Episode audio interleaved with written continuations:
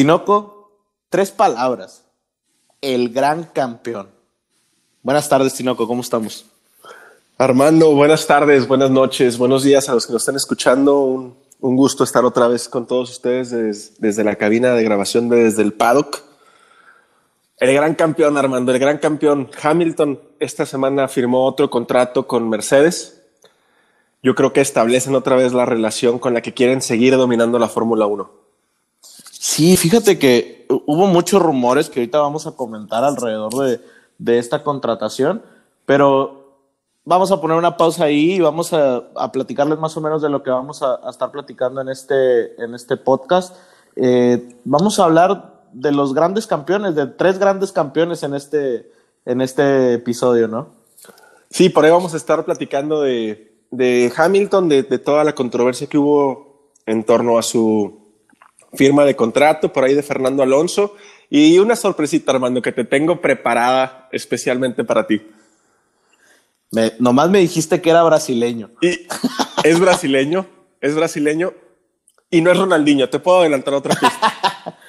pensé que pensé que estábamos grabando el de fútbol. Ah, no, no, no. Ah, Muy bien. Oye, por ahí también hubo, hubo unas juntas importantes de la FIA para establecer nuevas reglas, ¿no? Nuevas, nuevas opciones también. Sí, vamos a estar también tocando ese tema, Armando. Un tema de una junta que hubo el día jueves. Esto lo estamos grabando un día viernes. Y vamos a estar tocando los temas que se, que se, que se consolidaron en esa junta. Temas importantes, temas que, que dan un, un futuro brillante a la, a la Fórmula 1. Vamos a estar hablando también por ahí de la, de la posible eh, incursión de otra escudería a la máxima categoría y gracias a Dios tenemos un calendario completo, Armando, ya sin, sin posibles sorpresas. La, la, verdad, bueno, ahí vamos, ahorita vamos a tocar varios temas acerca del calendario porque pues ya podemos ir más o menos planeando nuestro, nuestra mitad de año, ¿no? De todo conforme vaya pasando. ¿Qué te parece si vamos dándole con el primer, este, el primer tema? Luis Hamilton, Tinoco qué, qué, historia, ¿no? Al final, toda esta merca alrededor de él culminó, culminó como todos sabíamos que iba a culminar, pero sí hubo varias cosas que nos pusieron ahí como, a ver, ¿qué está pasando, no? Oye, mucho tiempo, Armando, mucho tiempo el hecho de que se tarde tanto en, en, en firmar. Estamos a poco más de un mes de que se inicien los test de pretemporada y Mercedes no tenía pilotos. Tenía, antes de tener a los dos pilotos, ya programada su presentación de equipo de monoplaza y no tenía a los dos pilotos ya firmados, ¿no? Yo por lo pronto sí esperaba que, que Hamilton firmara, pero por ahí me cabía una duda todavía. Mira, para, para poner todo en claro, de, digo, sería un error si Mercedes no firma, quisiera firmar a Hamilton. Y obviamente si Hamilton no quisiera firmar con Mercedes, yo creo que también sería un error porque estás hablando del mejor piloto de la mejor escudería, obviamente si juntas a los dos, pues vas a tener un, algo impresionante, ¿no? Y nada más para que vean lo impresionante. Muchos criticamos a Hamilton, eh, pues al final dices, ah, es que porque siempre gana, pero nada más vamos a pensar en sus números y, no es cualquier cosa. Fíjense, este 2021 va a empezar la temporada él con 36 años. Va a tener 95 victorias, 98 pole positions, 165 podios y 7 campeonatos. A ver, estábamos diciendo que Tom Brady era con 7 campeonatos el greatest of all time. Entonces Hamilton sería el más grande de toda la historia de la Fórmula 1. Pues estadísticamente tal vez sí, Armando, ¿no? Ya, ya está claro que tiene trofeos para llenar tu cuarto, mi depa, tu depa y no sé, toda la colonia. Sí. Pero por ahí, no sé, me, me resulta, no sé, atípico decir que es el mejor de todos los tiempos, ¿no? Por ahí nunca compitió contra Schumacher, nunca compitió contra Senna, nunca compitió contra otros grandes pilotos en las mismas condiciones, ¿verdad? Entonces, no sé, no sé si todo a tildarlo como el mejor del mundo, pero probablemente por eso ya ha firmado, Armando, porque le falta un campeonato para superar a, a Schumacher. Pero es como si te dijera, oye, pues es que Tom Brady no es el mismo, no es el campeón del mundo porque no jugó contra Joe Montana, ¿no? Y, y no por eso, eh, vaya, y, y, tú me vas a decir, pues sí, pero el juego no entra una máquina de por medio. Ah, pero es lo mismo que si yo te dijera que el casco de antes era más pesado y el de ahora es, es más livianito o las sombreras, ¿no? Entonces, pues al final es el, el, el, el GOAT, ¿no? Que le llaman, el greatest of all time. Sí, claro, pero por ahí también en torno a Hamilton y a la firma de su contrato, Armando, vienen otras cosas que turbian un poquito el ambiente, ¿no? Por ahí se hablaba de, de una cláusula antipilotos, que se tardó mucho porque no quería o quería tener ahí una cláusula para definir a su compañero la próxima temporada, que se nos hace muy raro que firme por un año porque Hamilton nunca firmaba solamente por un año.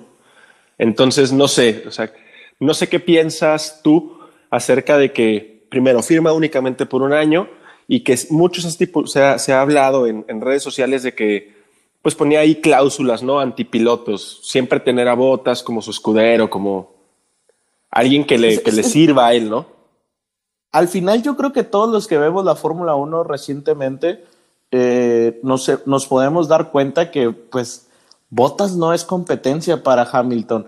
Es como decimos, ok, tienen la mejor escudería, el mejor, el mejor monoplaza, pero al final Hamilton es un muy buen piloto. Tú, tú lo mencionabas en el podcast antepasado, si no mal recuerdo, en donde decías, bueno, sí, pero Hamilton puso su sello en el, en el Gran Premio de Turquía, ¿no?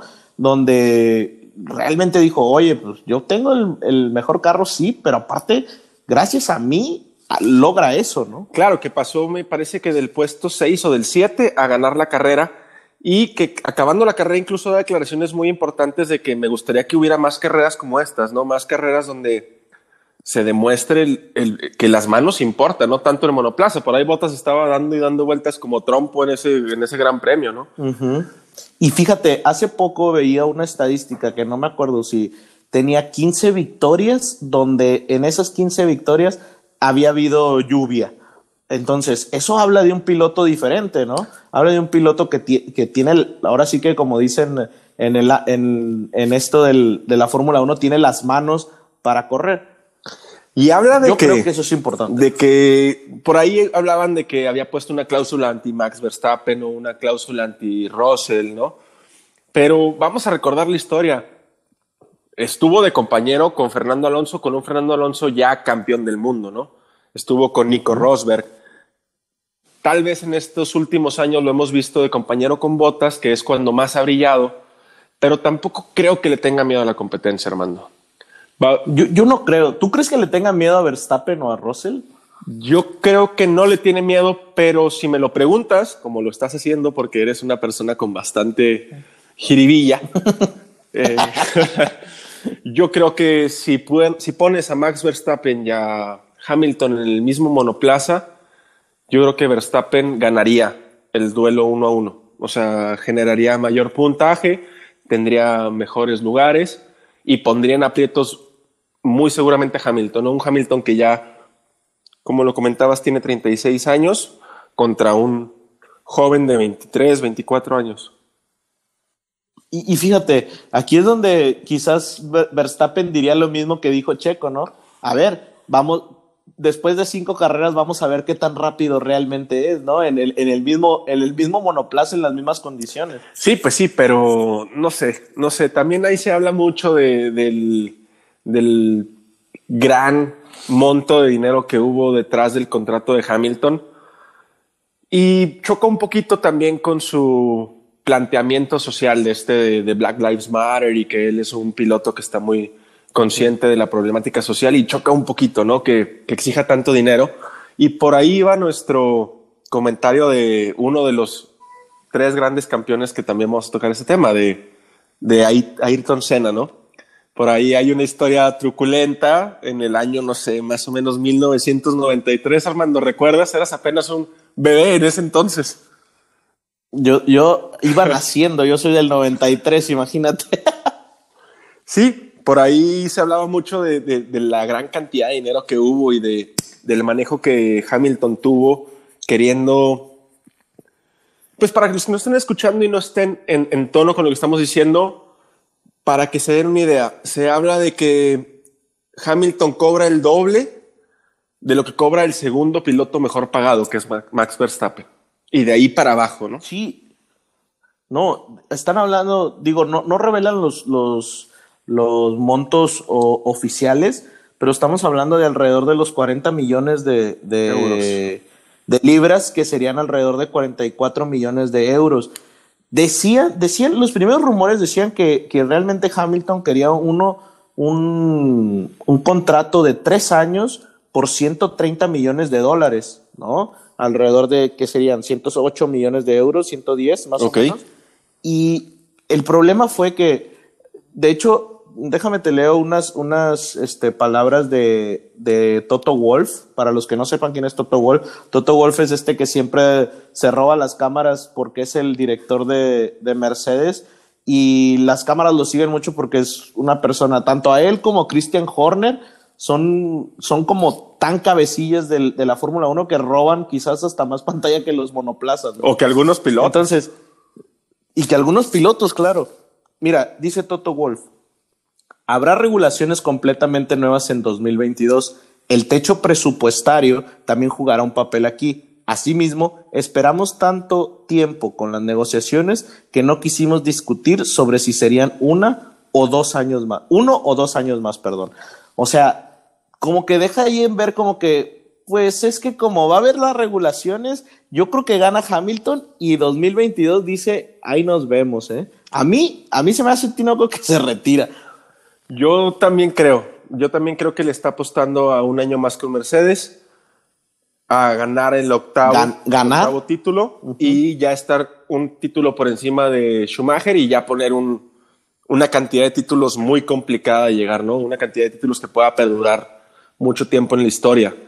Y en cuanto al dinero, Armando, en cuanto al, a la plata, a lo, que está ganando, que, pues que es una cantidad muy diferente a los demás pilotos, por ahí lo platicábamos cuando estábamos planteando este episodio, que ya se ha replicado, ¿no? Por ahí Ayrton Senna en el 93 firmó un contrato que le pagaban un millón de, dólares por carrera, Armando.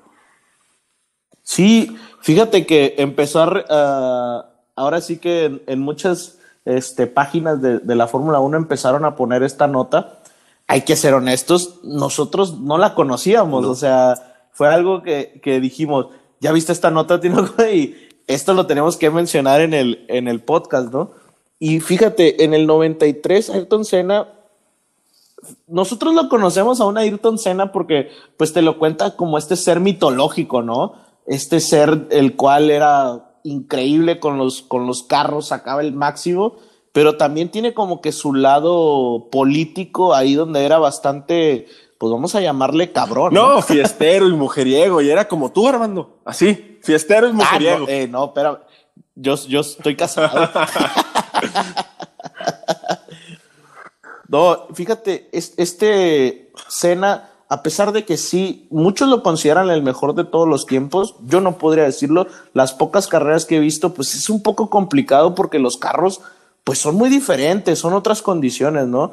Pero realmente era una persona difícil, ¿eh? Sí, complicada y de muchos cabales, ¿no? Eh, por ahí el contrato que firma con McLaren en el 93 les exige una cantidad de dinero, McLaren no tiene la cantidad de dinero y le dicen, tenemos 5 millones de dólares.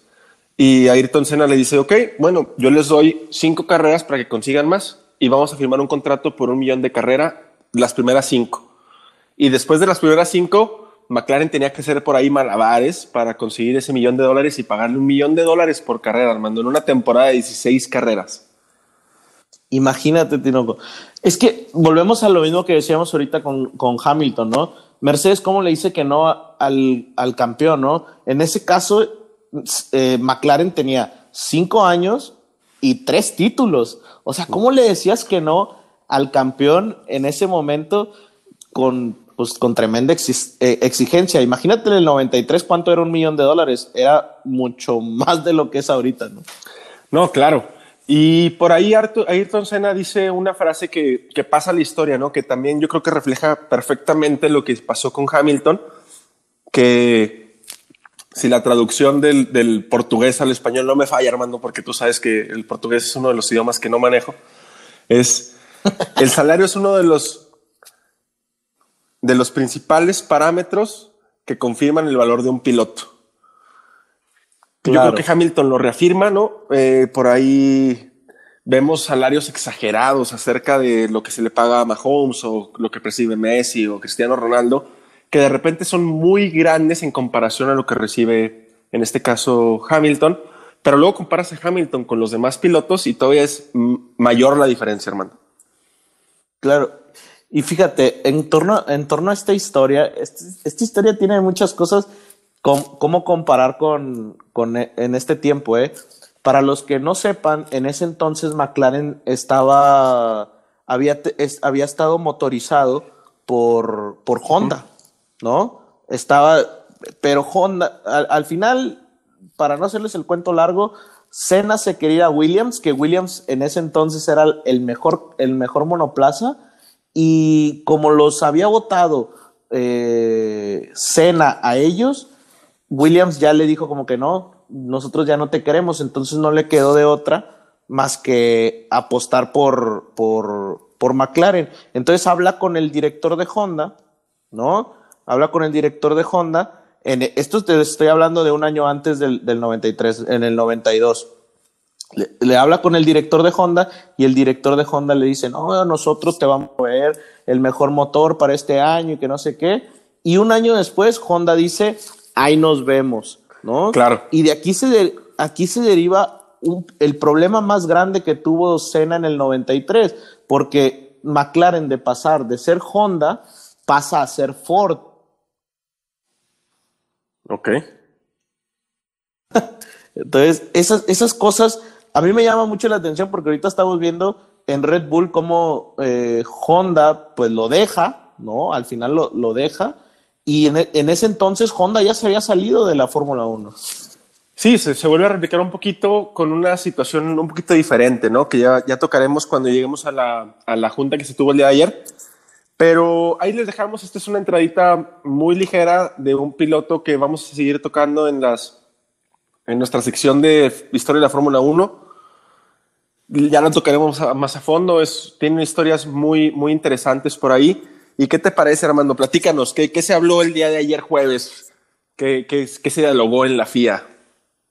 Pues mira, yo, yo sinceramente, yo con lo que me quedo y, y yo creo que es duda para muchos de los que no sabemos mucho de Fórmula 1, es este, este tema de las famosas sprint races, ¿no?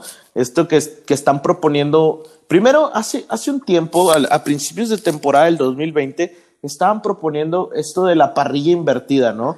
O sea, sí. si yo si yo quedaba en primero, arrancaba último, pues qué chiste tenía, ¿no? Claro. Y lo, lo descartan totalmente y nace este nuevo concepto de las sprint races. Fíjate que yo estoy un poquito en contra de las sprint races. Eh, para la gente que no sepa, vamos a, a, a, resumirlo muy rápido, ¿no? Ahorita, el, bueno, hasta la temporada anterior y gran parte de la temporada que va, está por iniciar, el fin de semana funciona jueves, práctica, perdón, viernes, prácticas libres 1 y 2, sábado, Ajá. prácticas libres 3 y calificación, y el domingo la carrera. Liberty Media y, con... Ah. Dime, dime, dime, dime. Y nada más para aclarar, la calificación se hace de una manera eh, de eliminación directa, si le podemos llamar de esta manera. Se hacen tres sets, o sea, quali 1, quali 2 y quali 3 en la quali 1 participan los 20 monoplazas y los 15 mejores tiempos por vuelta pasan a la quali 2. De la quali 2, que son 15 monoplazas, pasan los mejores 10 a la quali 3. En la quali 3, ya como queda en el orden, es como quedan ya los, los primeros 10 posicionados para el Grand Prix el día domingo, ¿no? Es correcto. Esta regulación tiene desde el 2005 que se implementa, que para, a mi gusto funciona muy bien, me gusta porque va como increciendo, ¿no, Armando? Es como que, uh -huh. bueno, prácticas libres 1, prácticas libres 2, las prácticas libres 3 ya van bajando mucho los tiempos y luego las qualis y al final el, el gran premio, pero se puso sobre la mesa hacer algo diferente, Armando. Por ahí leíamos un, un par de artículos en el, en el, que planteaban que el viernes fueran unas prácticas libres y una calificación para un sprint race el sábado. El sprint race eh, iba a rondar en torno a los 100 kilómetros, es decir, iba a estar más o menos por la mitad de un gran premio, iba a ser uh -huh. algo así como 30 minutos. y dependiendo de la posición en la que quedaras en el sprint race, iba a ser la posición que, con la que arrancabas el domingo. Yo aquí lo que no entiendo es, ok, entiendo el espectáculo, ¿no? Yo creo que está bien más espectáculo. Es como cuando, no sé, yo creo que el bar en el fútbol le da otro espectáculo, ¿no? O sea, esa, esa incertidumbre. Pero en este caso no le veo, no, no le veo un motivo. ¿A qué voy? Tú tienes, o sea, lo único que estás haciendo es que estás poniendo dos carreras en un solo gran premio, entonces le quitas importancia a la última carrera. Bueno, siento yo. Ahora, puedes desatar muchos problemas, o sea, temas de, desgaste de motores, temas de, de, de, al final gasto económico de las marcas cuando ahorita no lo pueden hacer por temas del COVID. Creo que... O un choque, Armando, imagínate. O un choque, claro, imagínate. Cuando más en riesgo están los monoplazas es en carrera, ¿no? En, en las prácticas libres, en las qualis, los pilotos son muy reservados en cuanto a, pues, chocar con un compañero en una carrera por puntos, como lo está planteando Liberty Media y la FIA, pues podrías reventar un alerón o, o, destruir el monoplaza completo y sería un costo añadido. Y ahora, tenemos tres motores para toda la temporada. Si le metes una carrera más durante todos los grandes premios, el desgaste del motor, no sé, vamos a ver motores tronados cada cada esquina. Pues a ver cómo lo manejan. Yo creo que serían los motores de, de prácticas y quali. Quién sabe. La verdad que va a estar medio raro.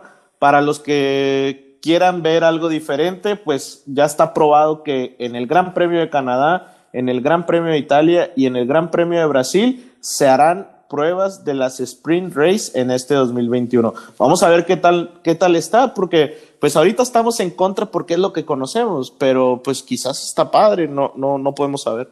Sí, no lo podemos descartar hasta que lo veamos. Y por ahí también, Armando, el día de ayer se logró algo que Red Bull y que para ti y para mí fue un, una alegría tremenda porque Red Bull consigue que se congelen los motores hasta 2025.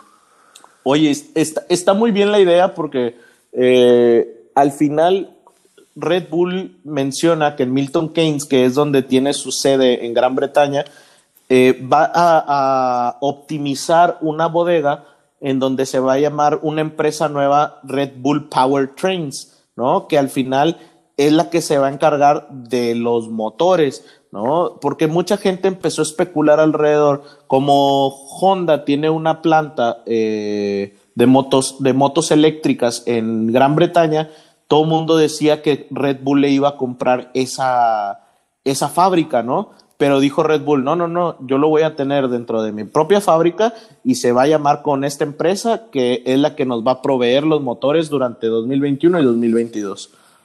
Sí, claro, y Red Bull encantado de que se hayan congelado los motores, por ahí le puede beneficiar mucho a Sergio Pérez, por ahí también puede beneficiar mucho el espectáculo y que pues los equipos se estabilicen económicamente después de todo este problema de la pandemia, hermano, que, a todos nos ha pegado un poquito más o un poquito menos, pero me parece una apuesta a la que Red Bull le dio todo. Fue un all-in completo para Red Bull y a final de cuentas salió bien para todos, ¿no? Sí, yo creo que de las tres cosas, pues está este tema de las sprint races que vamos a tener en el 21. El 2 es este tema del congelamiento de motores, donde Red Bull es el beneficiado. Y yo creo que todos están beneficiando, ¿eh? O sea, Mercedes, Renault, eh, al final este Ferrari, yo creo que es el más impactado, pero pues puede mejorar su unidad de potencia. Y el tercer tema que, fue aprobado, pues fue el Gran Premio de Portugal, donde lo vamos a tener eh, el 25 de abril, si no mal recuerdo. Qué bueno que fue el Gran Premio de Portugal, ¿no? Por ahí la temporada pasada regresa a la máxima categoría después de no me acuerdo cuántos años, la verdad. Lo gana Hamilton, si no mal recuerdo. Eh, es un gran premio muy interesante que permite rebases, tiene dos zonas de DRS que pues suena atractivo, ¿no? No es, no es un gran premio aburrido. Y pues vamos a ver, ¿no? Me da gusto que sea en Portugal, me da gusto que Portugal se haya quedado con ese gran premio. A ver, a ver, yo, yo espero mucho de ese gran premio. Por ahí hubo, si no mal recuerdo, tantita lluvia en ese gran premio también, la temporada pasada. Y no sé, no sé qué piensas tú, Armando, si, si te hubiera gustado otra pista. Fíjate que voy a hablar más, allá del premio de Portugal. Ya para empezar, el primer Gran Premio, el de Australia, está cancelado, ¿no? El que era en, el calendario oficial, oficial, el primer Gran Premio está cancelado. Según yo, lo van a, a, a, reprogramar, a reprogramar.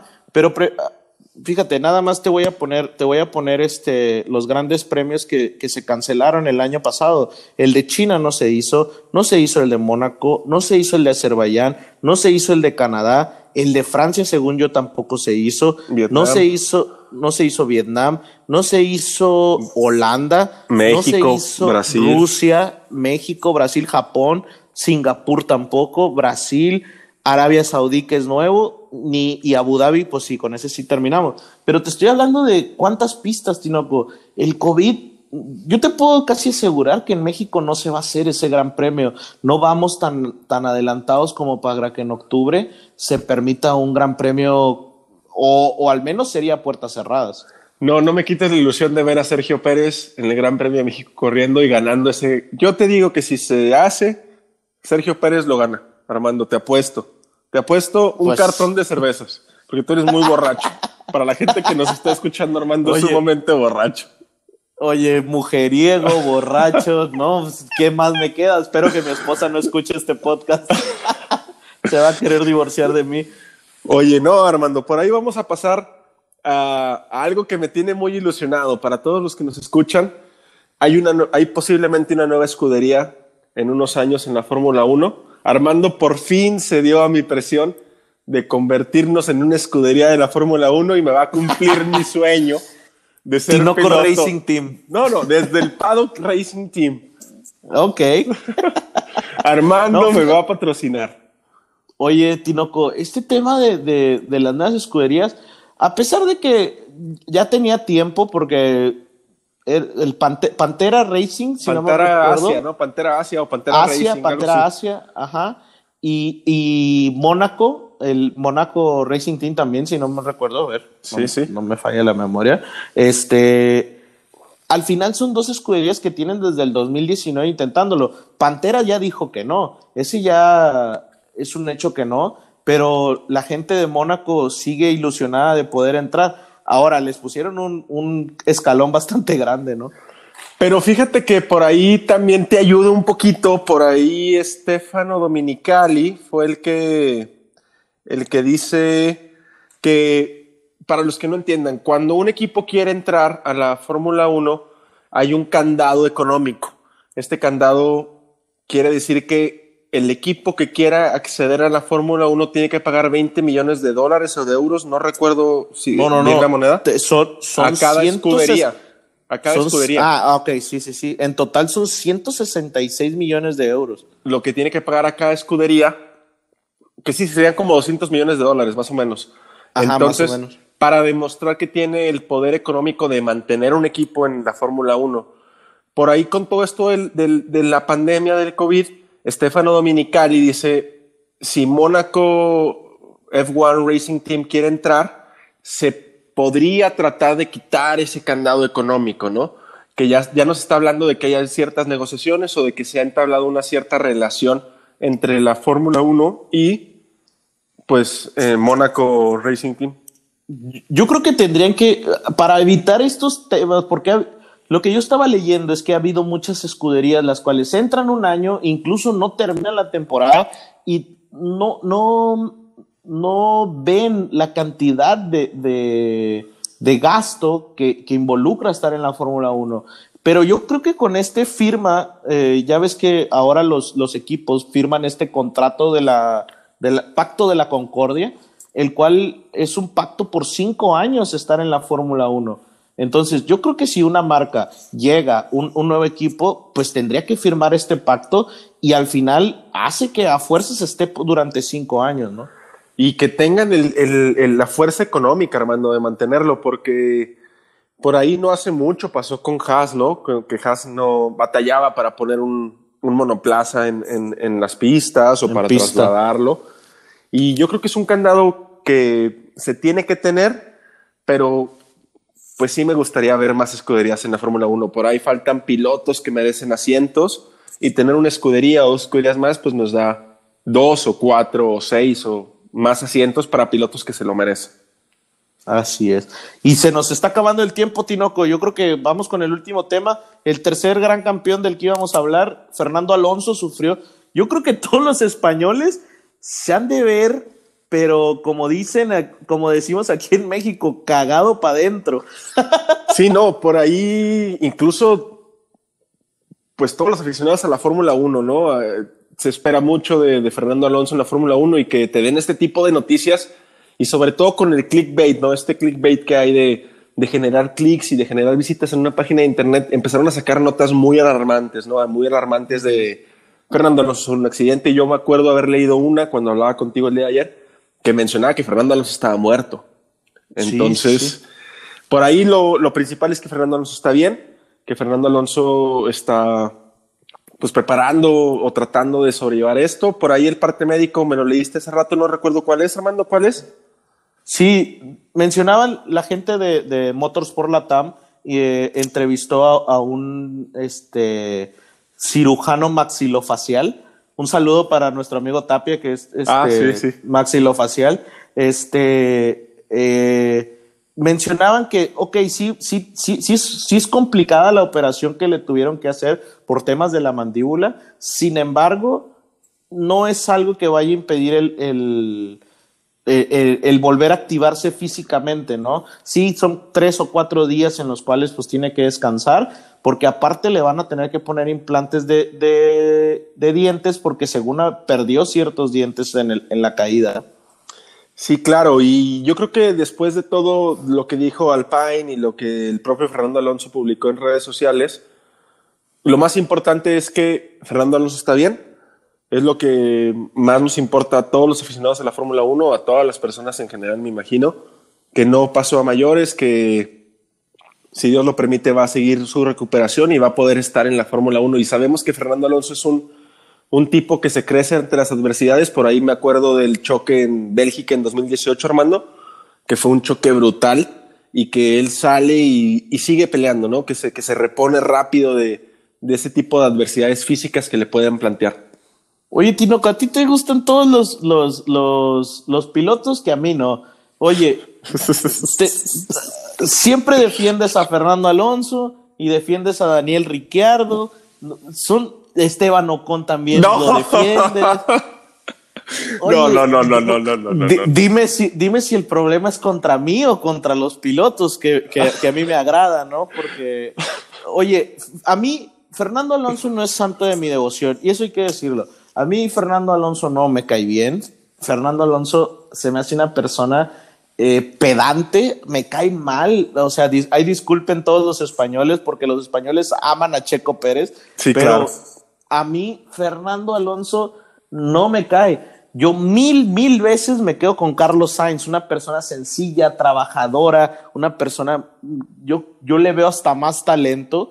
Quizás mi inexperiencia me hace ver eso, pero a mí Fernando Alonso no me cae bien. Pero eso no quiere decir que le decimos el mal, ¿verdad? Obviamente, qué bueno que está bien y qué bueno que va a poder competir. Tener tantos campeones del mundo en la temporada va a ser lo mejor.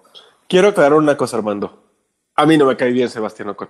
Y tampoco Daniel Ricciardo. Esteban, Esteban Ocon. Esteban, Ocon, perdón, Esteban Ocon. y tampoco Daniel. Lo aclaramos el, el, el episodio pasado. Y sí, lo que mencionas de Carlos Sainz es cierto, es un tipo más ecuánime en sus declaraciones, eh, tiene una, una personalidad más amistosa, ¿no? Pero Carlos Sainz no es campeón del mundo, Armando. Pues sí, pero tiene mejor vibra. Al final es lo que les decía.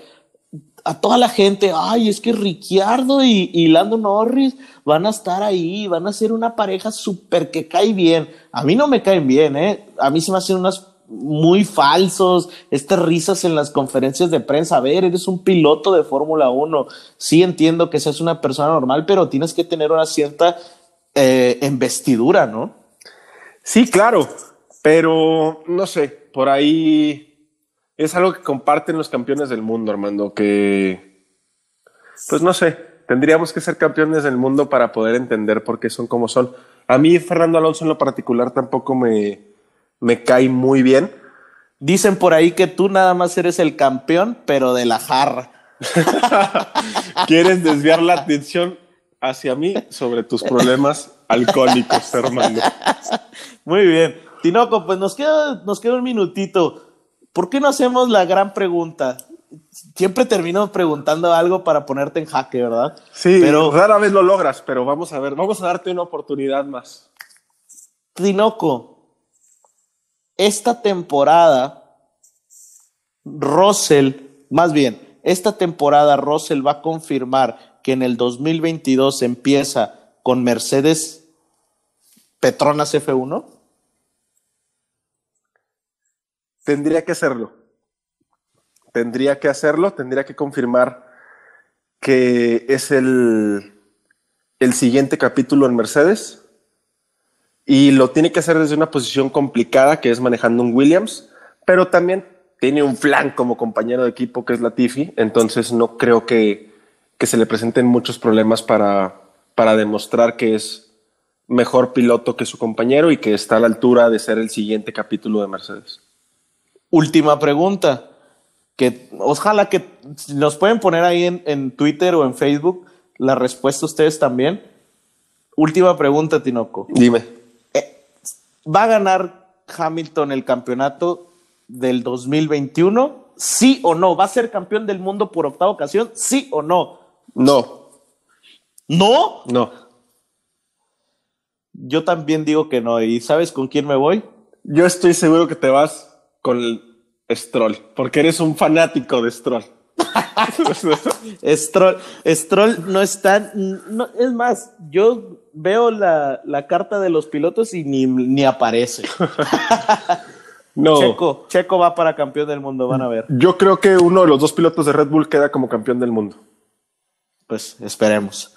Pues Tinoco, un episodio más, ¿no? Un episodio más, gracias a Dios. Ahí queremos darle gracias a todos. Hemos tenido una buena aceptación, o lo que creemos que es una buena aceptación. Y Oye, 100 reproducciones, está bien. Nos, nos agrada, nos agrada que nos sigan reproduciendo. Eh, estamos muy contentos de, de, de, seguirlo haciendo. Para nosotros esto es una terapia y ustedes son como nuestras personas que nos ayudan porque nos la pasamos muy bien platicando con ustedes. Así es. Ahí síganos en redes sociales, desde el Paddock en Facebook, desde el Paddock en Twitter. Y síganos, pónganos ahí qué opinan, qué mejoramos, qué podemos hacer mejor en el, en el podcast. Si, si conocen algún buen grupo de alcohólicos anónimos en donde Armando se puede escribir, por favor, tengo años pidiéndoselo. Ya no sé cómo más decirle. Voy a terminar bien quemado. Pero bueno, más quemado que, que, que, algunos, que algunos que están aquí en el podcast no podría ser. Ah, ¿estás hablando de Chuy, el de grabación? Para también reventarlo. Muy bien, Tinoco. Muchas gracias. Nos escuchamos después, Armando. Buenas noches. Cuídate. Adiós. Desde el paddock. Desde el paddock. Box, box.